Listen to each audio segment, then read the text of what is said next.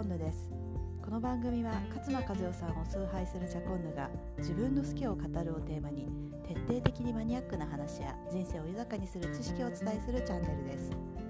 えーと、今日は結構マニアックな話になるかもしれないんですけれども私がこう大好きなもの、えーと、先週「7つの習慣」っていう読書会とあと飛行機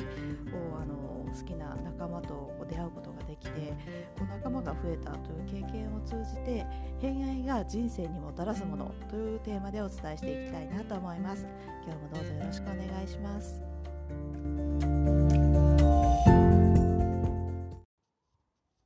皆さん偏愛するものってありますか？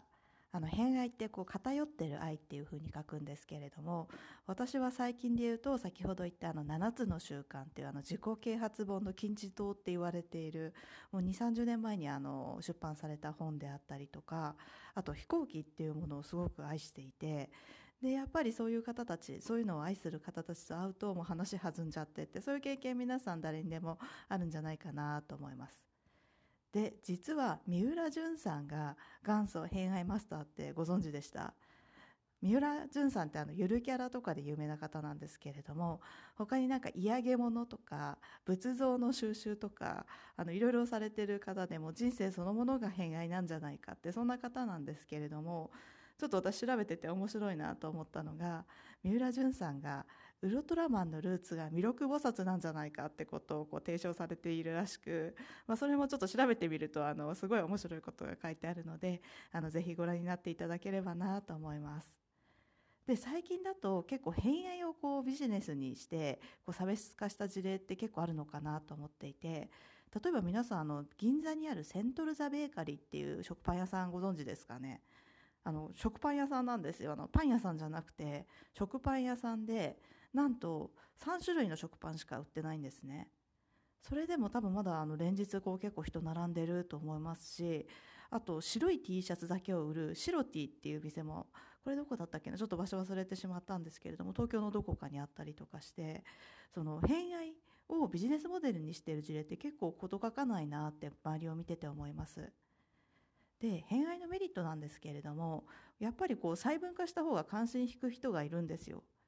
食パンなんてもう誰でも食べる逆に言うと誰でも食べるからこそそれに対してこだわりある人ってその食パンしかない食パン屋さんって言われたらすごく興味引きますよね。でこれって結局こう差別化になっていて、まあ、そこをこう突き詰めていくとよりこう自分が自分というかそのビジネスが問われるそんな感じになってんじゃないかなと思います。じゃあ翻ってこう自分のことなんですけれどもちょっとあの自分で何が偏愛ポイントなのかなと思って考えてみたのですがまず偏愛って何があるんだろう？自分のテーマ自分が持ってるテーマの中で偏愛してるものをこう定義するとしたら何なんだろうなって思ったんですけれどもやっぱりお金か時間もしくはその両方を使ってることが偏愛のポイントになってくるのかなと思っています。で何があのその偏愛を知ることによって何がいいかっていうと自分の強みも分かったりとか自分の差別化ポイントっていうのが偏愛からこう出てくるんじゃないかなと思っています。でそこでちょ今日ちょっとあのご紹介したいのが「偏愛マップ」っていう本なんですね。これあの斉藤隆さんっていうあの教育学者であの声に出して読みたい日本語などが、えーと、有名になったあの教育学者の方なんですけれどもその方が「偏愛マップ嫌いな人がいなくなるコミュニケーションメソッド」っていう本を出されています。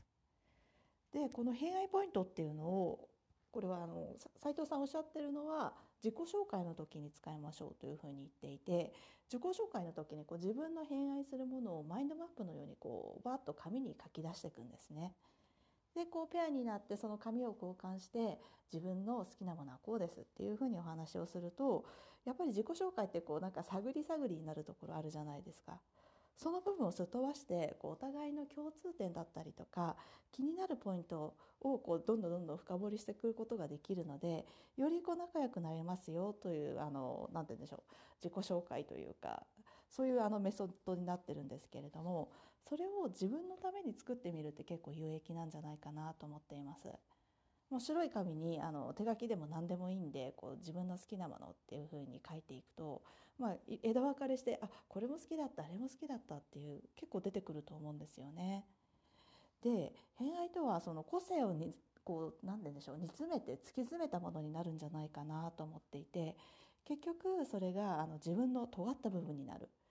尖った個性になるかなと思っています。